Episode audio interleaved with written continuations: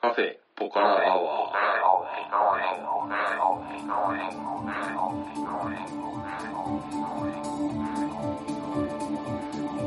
カフェポカラアワー、えーこの番組は群馬県内某所にあるカフェポカラを舞台に私店主のたけしと常連客哲司さんがお送りする番組です哲司さん今日もよろしくお願いしますよろしくお願いします。えー、と前回はですね、あのお互いの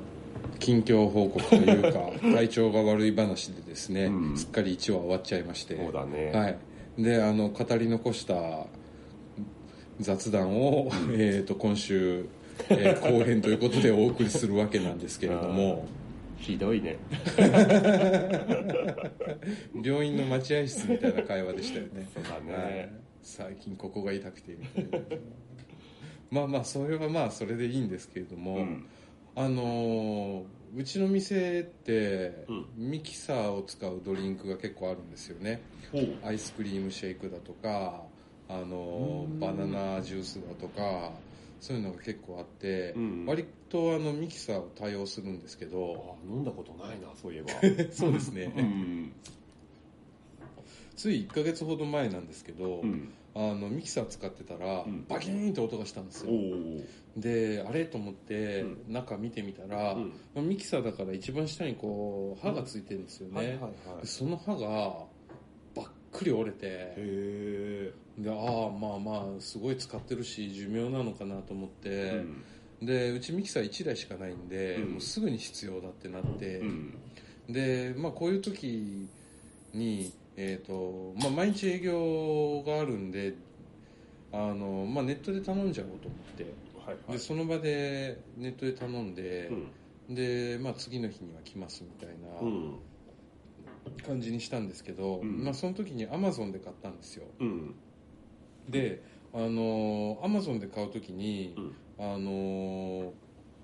えっ、とアマゾンって一般会員とプライム会員っていうのがあって、うんでプライム会員はうん月額、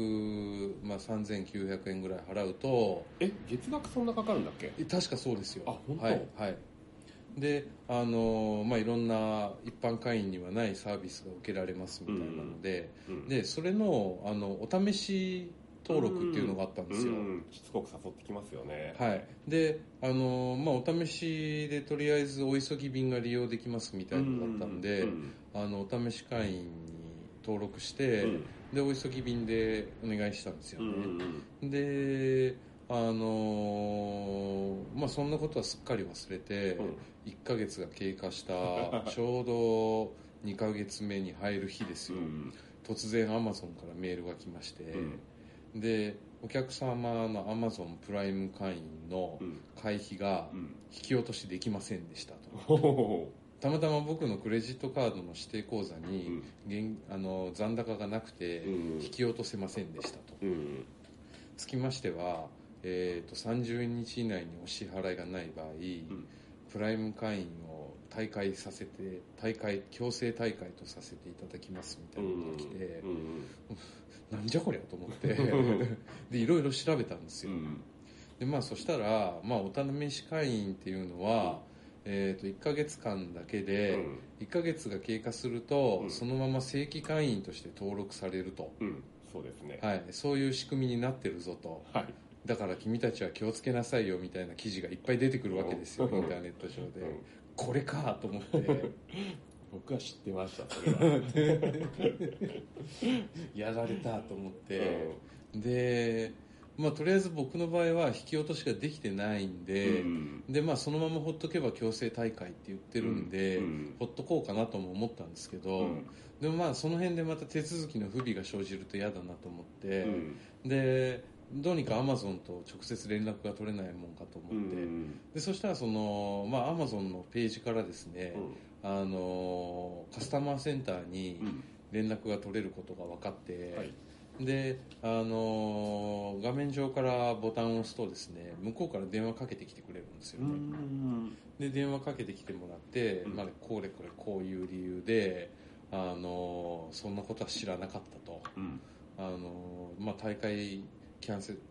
大会したいんでうん手続きを、で僕の方の画面にはもうその大会の手続きまでも進めなくなっちゃってるんですよお客様の会員資格は停止されていますみたいなメッセージが出ちゃって、うんそういったもんでそちらの方でやってもらえませんかっていうふうに説明したらすぐやってくれたんですよね、うんでまあこれ以降あの会費を引き落としすることもありませんので、うんご安心くださいみたいな感じで、うんでももうあのそのネット上のいろんな記事を見てるとですね、うんそれ僕の場合はほら残高が足りなくて気づいたんですけど、うん知らずに引き落とされちゃってる人とかも結構いて、うんであのーそのトラブルというか、まあ、そのクレームがものすごいらしいんですよ、うん数が、うんアマゾンに対して、うんであのアマゾンの方では一応そのプライムの正規会員になった後に、ご利用がなかった場合に関しては全額その引き落とした会費を返してくれるらしいんですよへーで何回かお取引があった場合は、うんその取引の頻度に応じた返金をしてくれるらしくて、うーんでまあその全然、まあ、悪質じゃないんですけど、うんまあなんか騙されたみたいな声がで すねネット上では多くてですねうん、まあ、特に騙されてはないんですよねそうだねはい、うん実際その規約にも書いてあるわけだし、うんそんなこんなであのみんなまさかあんな大手に騙されるなんてみたいなことが書いてあるわけです よでもまあまあまあまあと思って、うんでカスタマーセンターの人の対応もすごく紳士的で、うんあのまあ、僕としては何のその嫌な感じもなくあのじあの処理ができたんで、まあ一は回い大急ぎ便食べさせてもらはっい、もらっててであの無事大会もできてみたいな、まあ、良かったんですけれども、うんまあ、以後気をつけようと思いましたねなるほどねはい、もうもっと悪質なところも多分あるでしょうからね、まあそうだねえうちのかみさんもはいそんなに会費が高くない時にやっぱりえはい知らずにプライムになってはい1年間あそうそうそう、うんなる払と、ってましたねはい、1年間抜けられないみたいなのもあるみたいで、うんアマゾンでもまあ結構アマゾンで買い物するんですよね俺、まあするよね、はい俺もするようん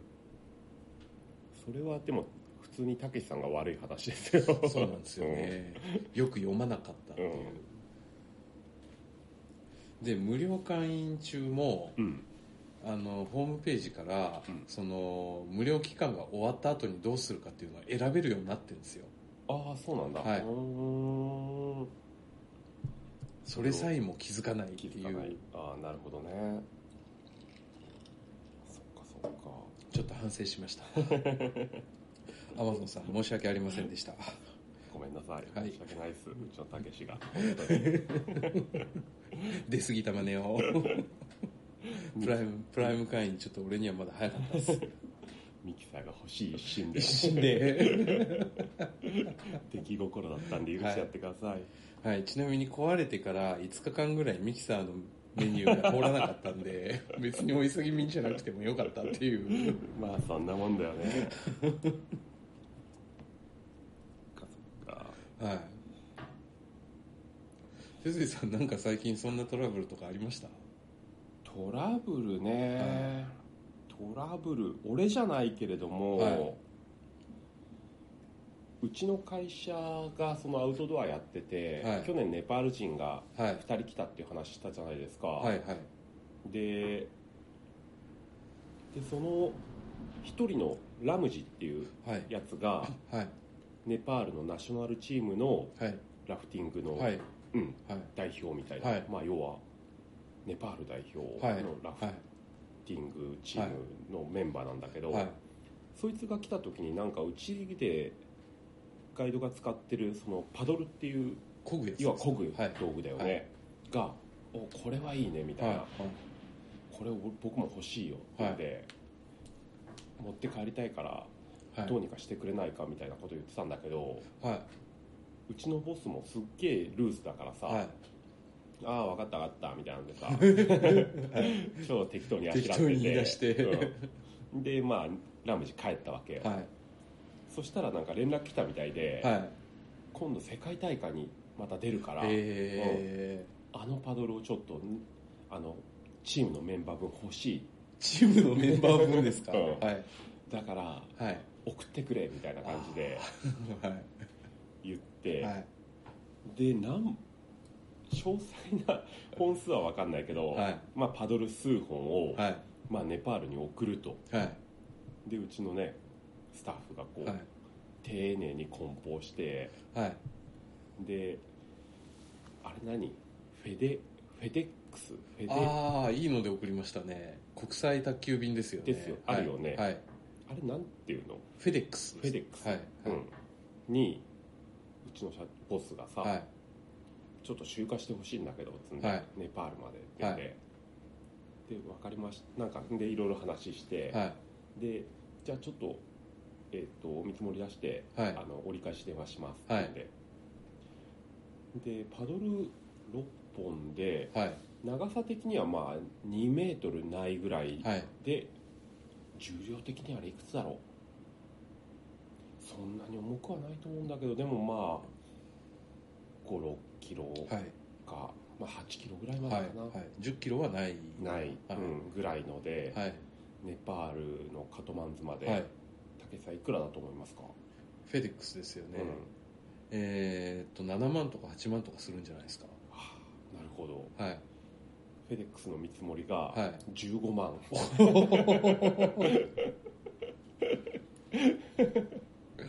あうんでまあ他にもいろいろあはい同業他社をはいに見積もり出してもらったけどやっぱりはいそんくらいまあはそれほど安くならないという感じで、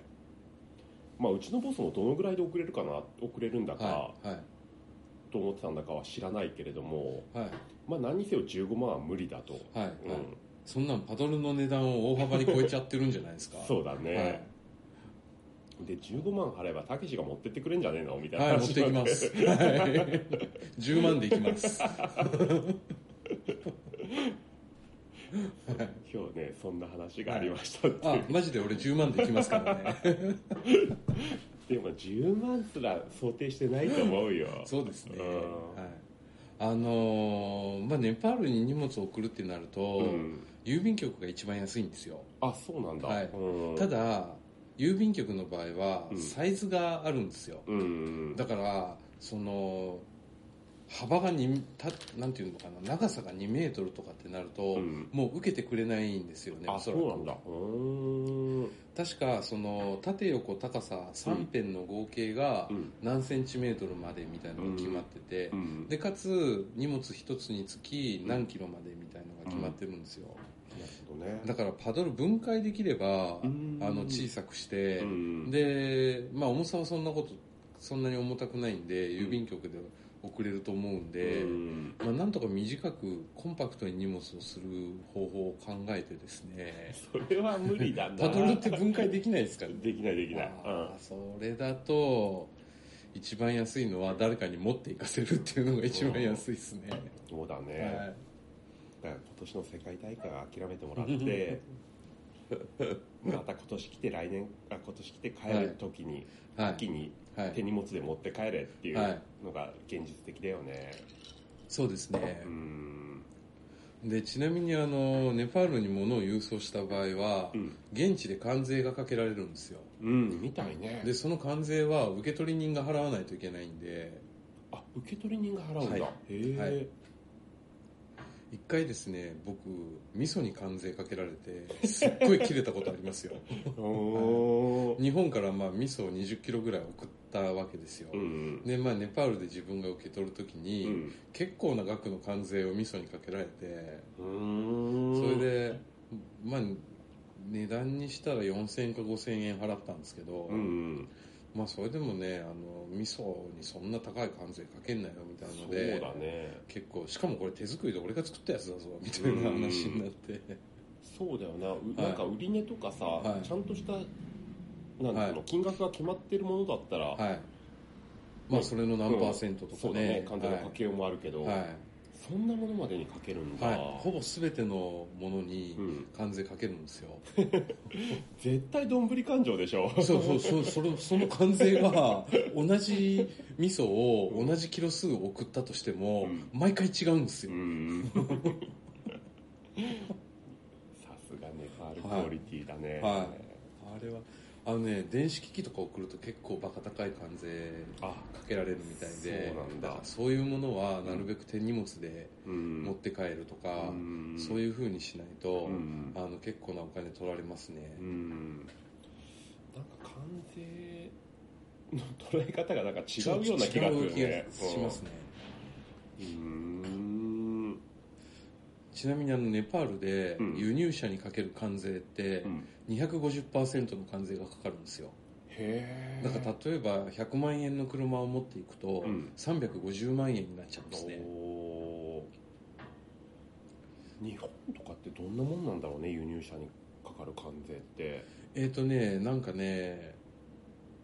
まあ日本の場合はその取引する国によって関税の税率が違うみたいなんですけどあ違うんだあの特別な協定とかを結んでたりする場合もあるんで、うんあの違うらしいんですけど、うんごく一般的に関税っていうと、大体30%ぐらい関税をかけるのあーが一般的らしくて、なるほどね、はいじゃあまあ100万で買える車がこっち来ると130 30万ぐらいか万になるっていうんうんなんかまあその程度のもんらしいですけどねあそのぐらいなんだ、はいじゃあ外車高えなと思っても、はいまあ向こうで乗っててもまあ高がまあ高い、はいただそのまあまあまあ3パーセンテージだから、うん高いものはより高くなるうんってことじゃないですか、まあ、そうだね、はいまあ、100万のものは130万だけど、うん1000万の場合は1300万になるってことですから、うんまあそういうわけであのレクサスとかは異常に高いらしいですね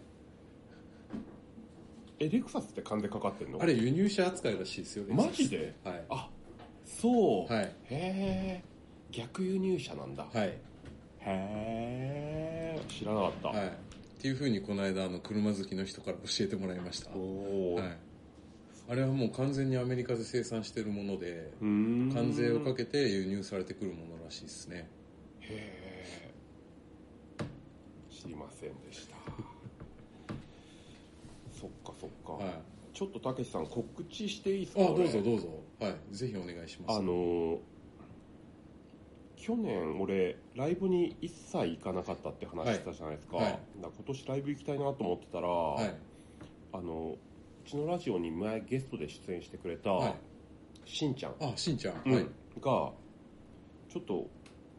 あの僕イベントちょっと主催したんで遊遊び来ませんかっていう話があっおーてそれがですね、はいえー、とタイトルがはい「メイクはジャズノイズメイクはジャズノイズ、うんはい」えー第1回目となる今回は群馬県を拠点に活動する高崎シティバンドの犬塚裕太がリスペクトするミュージシャンとの夢の共演おおテナーサックスに RC サクセションなどで活躍し現在も渋沢知らずなどで大活躍の片山弘お明ベースにはチャボバンドレイランなどでも活躍しジャンルを超えて活動するメガベーシスト早川武春はいドラムには早川武春とのエッジや片山弘明とのデュオ作品「インサイド・オア・アウトサイド」も好評な骨太ドラマー藤掛忠敬お正隆かな、うん強者3名を犬塚裕太がホームグラウンドの高崎に迎え高崎市役所の最上階レストランで絶景と美味しい料理をとともに楽しんでいただけるスペシャルなライブをぜひ目撃してくださいということで2月の23日に、えー高崎アートマルシェ要は市役所の21階ですねほうほうほに6時半会場7時半開演でうほうほうチケットが6000円ほビュッフェ料理プラスワンドリンク付きうはという感じであはあはあおは誘いが来ました、あはいうん、僕はちょっと行こうかなと思ってるんですが、はいまあ6000円という値段がねそうですねハードル高いですねハードル高いなと思いつつも、はいはいあとは誰が一緒に行ってくれるんだっていう ハードルもありつつ、あうん、まあ行くのは行くんですけれども、はい今悩み中みたいな感じでーではい市役所のレストランでビはいュッフェはいなんで、はいあのね僕の親は高崎に住んでるから、はい母親でも誘って、はいはいちょっと飯でも食いながら、はいはい小粋な音楽でも、はいと思って、はいちょっと親孝行しちゃおっかなみたいなさ、はいはい思ったんですよ、はいで一応しんちゃんに、はい音ってどんな感じ?」って聞いたら「はいあインプロっす」ってねインプロバイゼーションインプロビゼーショ ン要は即興ですよね、はい何が起こるかわからない系のうんはいそうですね、まあ間違いなくはい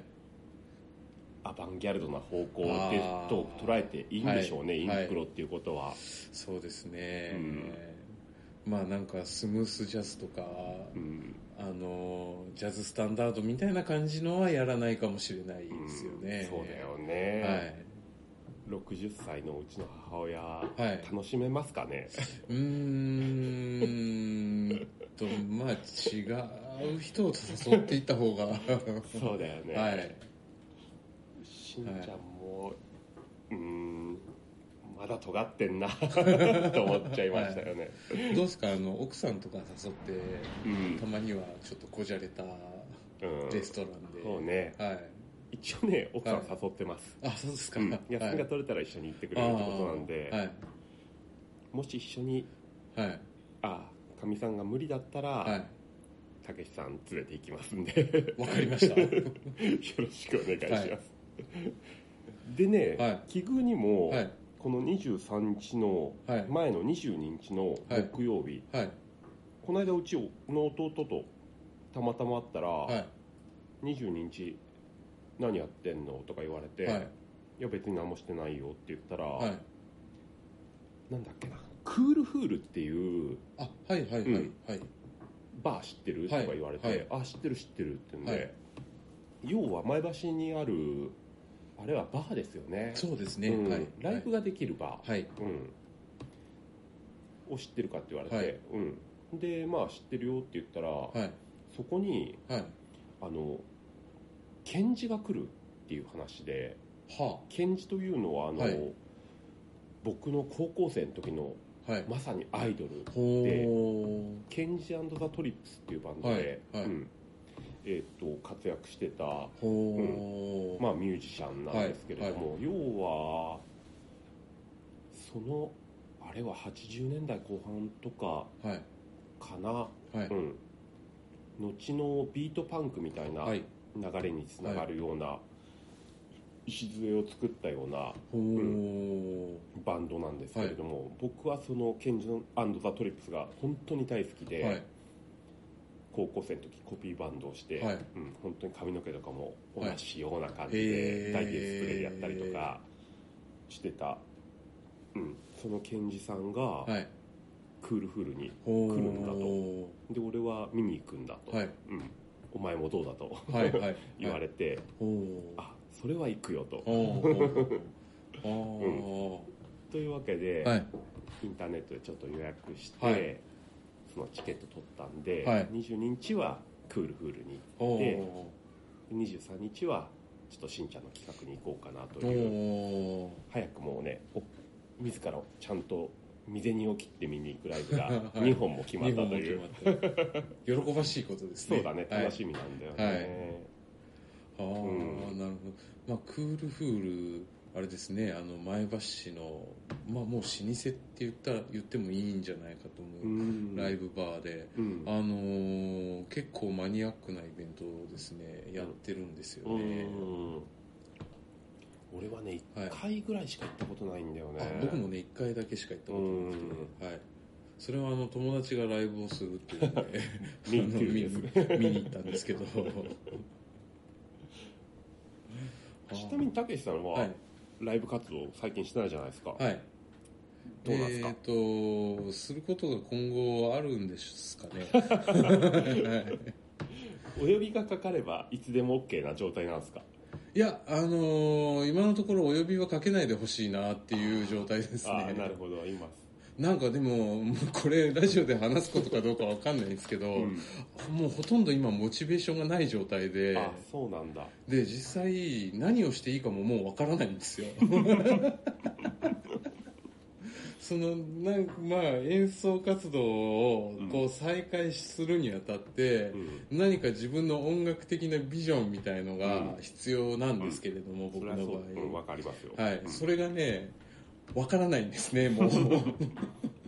なるほどなるほど、あまりに長い期間こう音楽から遠のいてですね、うんもう一体何をしていいかわからないという状態で、うんだからおそらく何かよっぽどのことがない限り、うんこれはもう楽器の演奏しないんじゃないかなって最近思ってますね、うんまあ、そのよっぽどなことっていうのがどのくらいよっぽどなことなのかっていうのも、うんまあ、まあ今の時点じゃわかんないですけど、うんでもねなんかこう、はい自分のコアにこう火がつくようなはい、ことが何かあればあれば、ねまたはねい、楽器には向かうと思うんですけ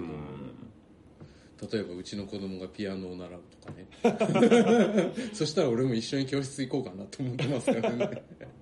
ああそそれそんな程度でいいわけ ねそったかだまあそれがね自分の音楽に直結するかどうかは分からなまいあでそすうけだどよねね、うん、まあちょっと現時点では結構難しい状況だなあと僕もね常々やっぱ考えるんですよ、うんあのー一体いつになったら、ん鍵盤の前にうん立つのかなみたいな、うんなかなかそうならないですでねもまあね食堂の経営プラスはい子育てが今一番忙しいとこやもんね、なかなか自分の時間取れないよな、はうんいまあね時間は無理すればなんとかなるのかもしれないですけど、そこに至るモチベーションの問題ですよねうん、、そうだね、はいいやーそうこの間だからさ、その弟に会ったっていう話、さっきしたでしょ、はいでその時に、はいあのその前にメールが送られてきたの、はい弟から、はいあのその甥っ子がの2番目要は次男がはい生まれた時に、はいあの現金じゃなくてアマゾンのギフト券で、はい僕あのお祝いあげたんですよ、はいそしたら、はいようやくそのギフト券使って、はいその長男のはいギター買いましたっていえうメールを送っえてきて、はいでもまだ3歳だから、まあはい絶対弾けないとは思うんだけど、はいでもうちの弟もバンドやっててさ、はい音楽好きなんで、はい子供にやっぱやらせたいんだなと思って、うんでまあねじゃあそれでもそのギターでも見せてもらおうかと思って、はいはい弟のとこ行ったんだよあね、うんーで「おこれか」って言うんではいアリアのちっちゃい、あうんーギターでさ子供用のギターですか子供用なのかねあれちょっとわかんうなんいでもゾウさんとかよりはでかいよねあとかもあ長あいしじゃああのあれですねミミニサイズというかスモールサイズのうんギターですね、そうだはいねでそうおじさんいいとこ見せてひちょっと弾いてやろうかと思って、はい弾こうと思ったんだけど、はい小指と薬指が一緒に出てて 弾けないみたいなおぼつかない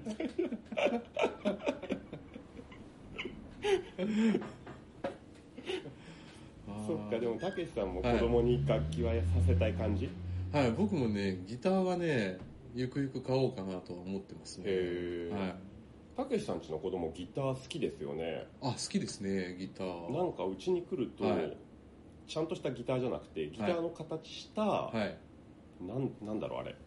まあ木のこの彫り物みたいはいなはいものを必ず必ず持ち出し持まちすよ出しねますよね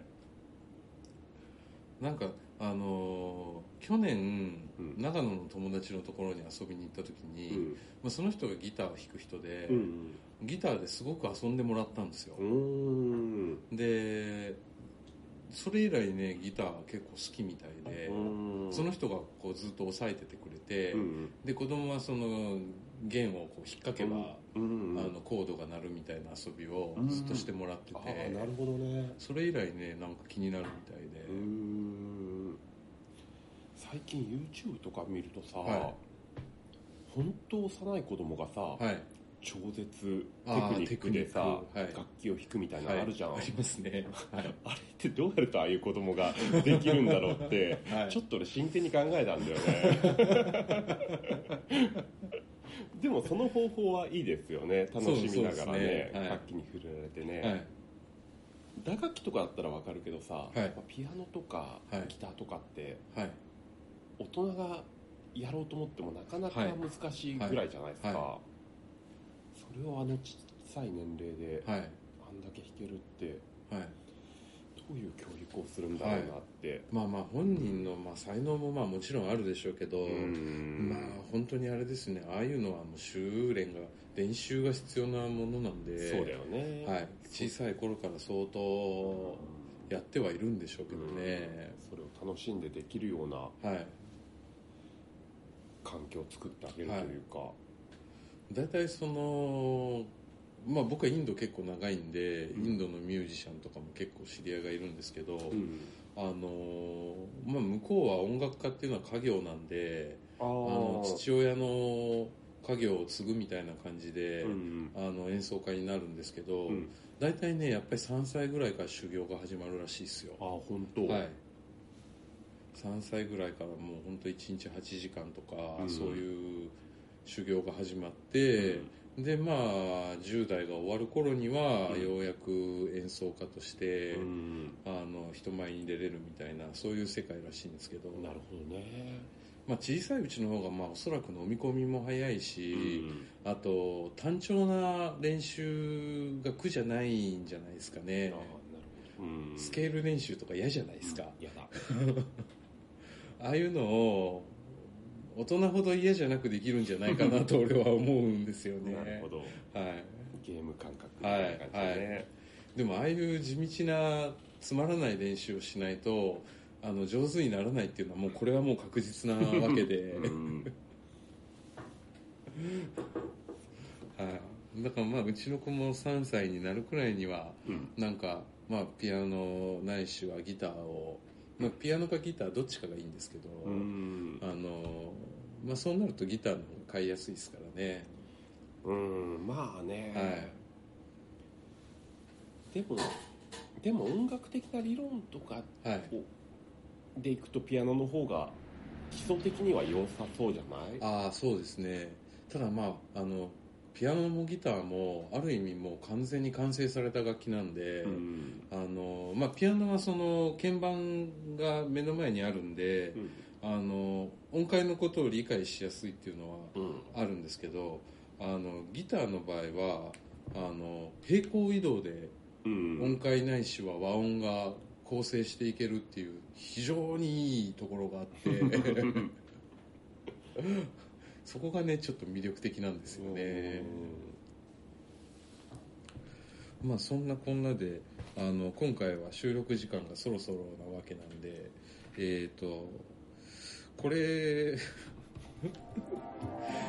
どうします次 回また雑談また雑談みたいな可能性もありまありますということでこの辺です今日はどうも哲司さんありがとうございました